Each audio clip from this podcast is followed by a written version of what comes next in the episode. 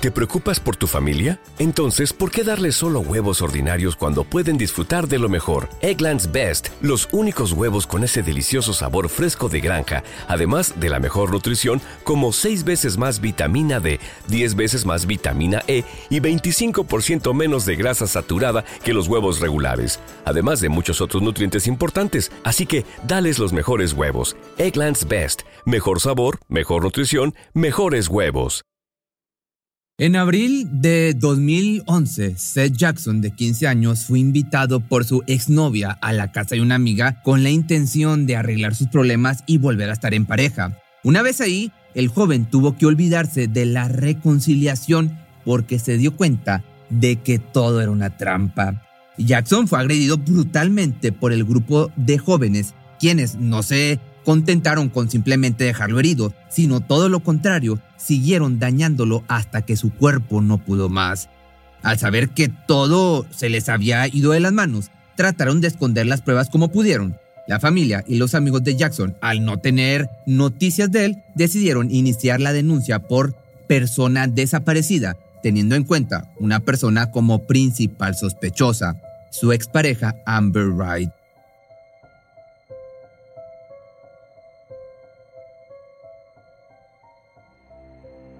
La investigación por la desaparición de Seth Jackson llevó a los oficiales hasta los restos del joven y a partir de ese momento los interrogatorios pasaron a ser las herramientas más eficaces para saber la verdad.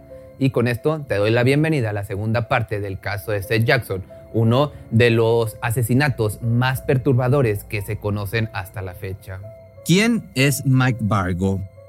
Antes de continuar con el caso, deberíamos hacer un punto y aparte para hablar de un hombre que va a empezar a ser mencionado en las declaraciones de los sospechosos a medida que avanzamos en la investigación, el de Mike Bargo. Michael Shane Bargo, de 18 años, es uno de los principales sospechosos dentro del caso, aunque todavía no lo vimos declarar. Seth estaba al tanto de que su novia lo había engañado con él y que una vez que se separaron, Amber y Mike comenzaron una relación. Esto, por supuesto, generó una sensación de dolor y celos en él, lo que hizo que se generara un conflicto entre ellos que comenzó a escalar rápidamente. Previo a esto, los dos jóvenes ya se conocían y era sabido que no se agradaban. Vargo, que había llegado al barrio dos años antes, tenía la reputación de ser un chico duro, algo que Jackson no creía en absoluto. A pesar de esto, Vargo tenía un pasado perturbador creció en un hogar lleno de conflictos y violencia. Según su madre, el padre de Mike era alcohólico y tenía un temperamento explosivo. Esto también fue adoptado por el joven que continuamente explotaba con ataques de ira. A los 16 se mudó con su padre, pero no se quedó por mucho tiempo. Dejó los estudios y comenzó a quedarse en casa de sus amigos por cortos periodos de tiempo. Había sido arrestado en dos ocasiones por robo, tenía órdenes de restricción activas y era un secreto a voces que llevaba siempre consigo un arma calibre 22, no importa a dónde fuera. Amber confesó haber salido con el joven solo para lastimar a su ex. Lo que ni ella ni se sabían era que Vargo no era un rival ordinario, era alguien con una mente profundamente perturbada y ambos lograrían entenderlo pues de la peor manera. Pero ahora sí, con esto continuamos con el interrogatorio el día de la discusión. Amber mencionó que había estado hablando con Seth por alrededor de 30 minutos, cuando este comenzó a recibir mensajes de su madre. Según su declaración, el joven había estado discutiendo con su madre por mensajes y luego le dijo que no estaba de humor para seguir hablando, así que se retiró. Mike was off in his room like he always is. Okay. He never comes out. So he had no idea you went to see Seth or that you came back from seeing Seth? that you're aware of? I didn't tell him. Okay. And Kyle's in the living room. What's Kyle doing? Kyle just sits there and watches TV like he always does. Okay, so he's just watching TV in the living room. Mike's in the bedroom. Okay, and then what happens? Seth comes Seth to the house? knocked on the door and Charlie answered it. And she was like, well, what do you want? And he was like, I just need to talk to Amber. Can I come in? Interrogatorio a Justin Soto. I, I don't know what it is you're being careful about, okay? And I it's okay to be careful, okay? But the truth is what it is. okay? And that's what I need from you.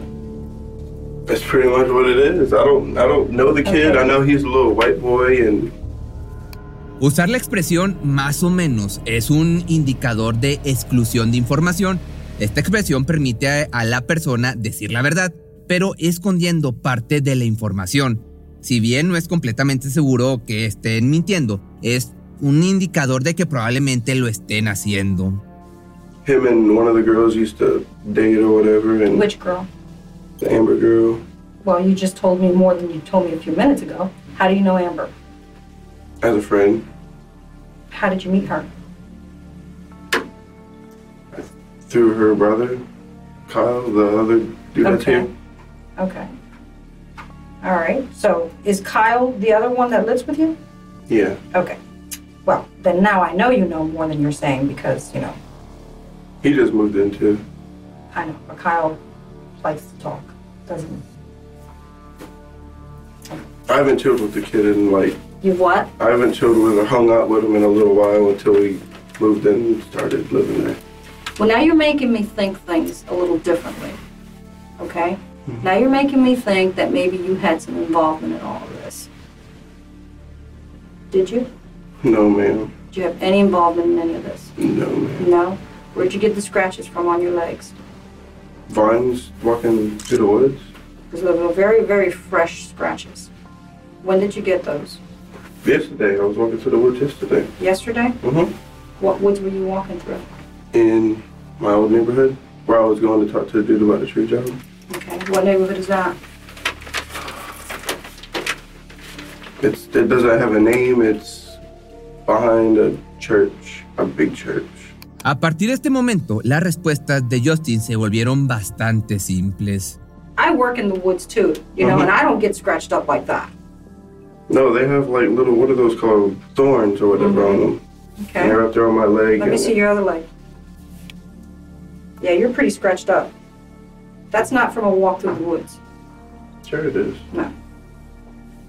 Talk to me, Justin. That's what that's what happened. That's woods. Oh, I believe it's woods. Yeah, I believe that. I have no doubt it could be that. But that's not from walking through the woods. yeah. Okay? So we were either running, we were walking in the dark. I don't know anything about what happened. Like I just came home and I went to sleep. Justin, a medida que continuaba el interrogatorio, estaba intentando mantenerse alejado de la coartada del resto de los sospechosos. Aunque mantenía su desconocimiento de la situación, las chicas continuaban explicando su versión de los eventos. Sorpresivamente, ninguna de las dos mencionó la presencia de Justin en el lugar. La versión de Charlie y Amber. Did Seth call you before he came down? No, ma'am. So he just showed up an hour later. Yeah.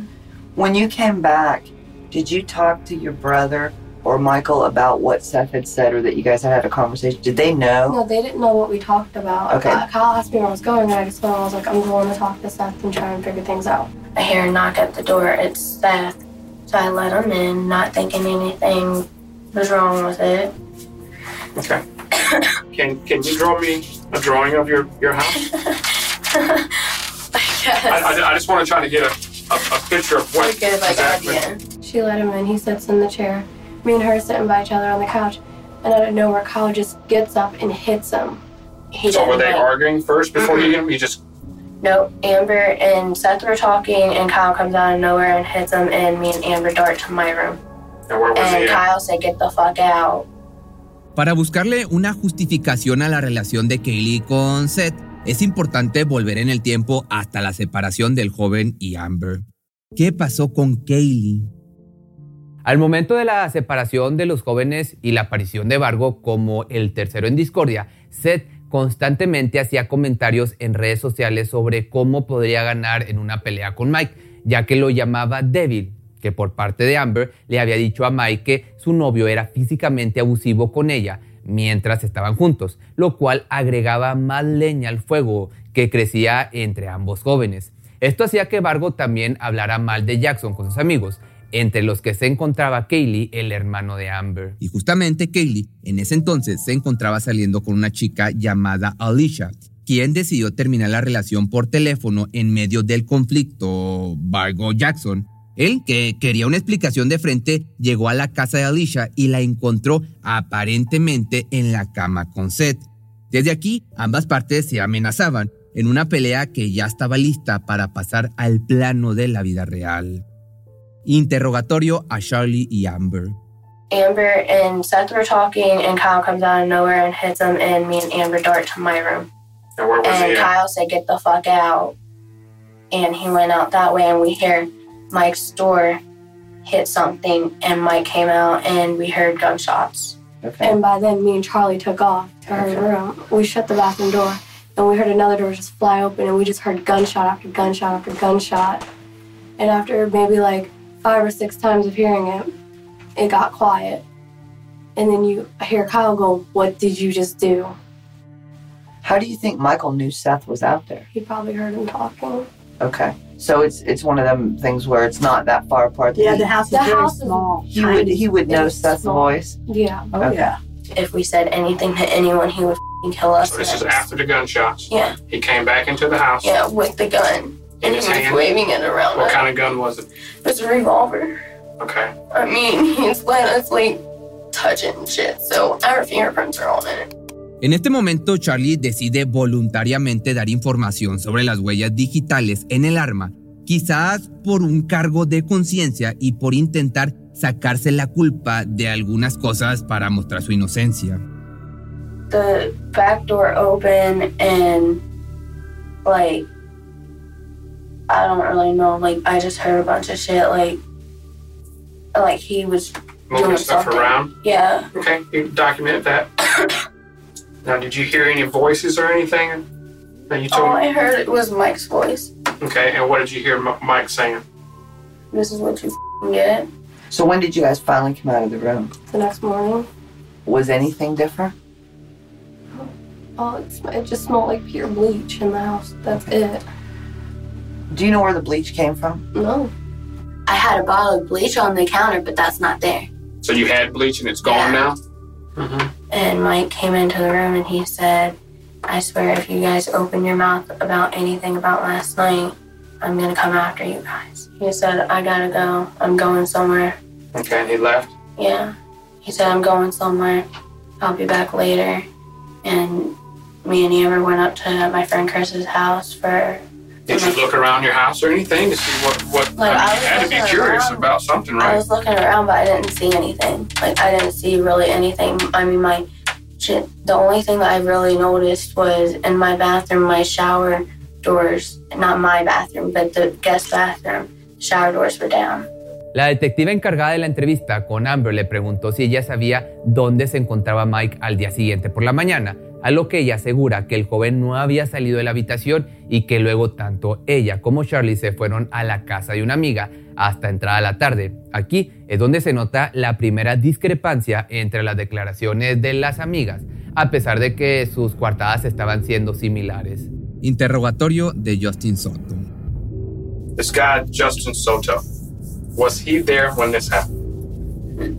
I didn't see him anywhere. Like, I don't think he was there. I think he was talking about going and talking to someone in another neighborhood about a job that he has to do like next week. What have you heard about Seth? Tell me everything you've used heard to- about Seth. Like he used to date Amber and I guess don't know, it's pretty much it. I guess he had some problems with some other kid and what kind of problems? like they were just like talking noise to each other and Who? um I don't even know. Like David. Who? well I think his I think his name is Mike actually. I knew you would remember. I had faith in you. When did you It first meet like- Mike? Oh, I met him like two years ago. I'm sure Mike's to talk for what's best for Mike. So Justin needs to tell me what's going on and think about what's best for Justin. Yeah. I left yesterday. That's pretty much what happened. Did you leave with Mike? No. Did you leave with anybody else? All right, well, listen, give me a few minutes and I'll be right back, okay? All right. All right. En esta porción del interrogatorio podemos notar cómo Justin confesó que conoció a Mike dos años atrás, cuando al principio actuó como si ni siquiera pudiese recordar su nombre. La detective hace un último intento de persuadir a Soto para que le dé algún tipo de información útil. Antes de irse, se asegura que Justin no necesite nada y finalmente se retira, probablemente para verificar los otros interrogatorios. Interrogatorio a Kaylee y Amber. Oh, sorry. I'm sorry, bud. Do you mind if I talk to her again? Okay, I'm gonna bring um, Kyle in here with you, okay?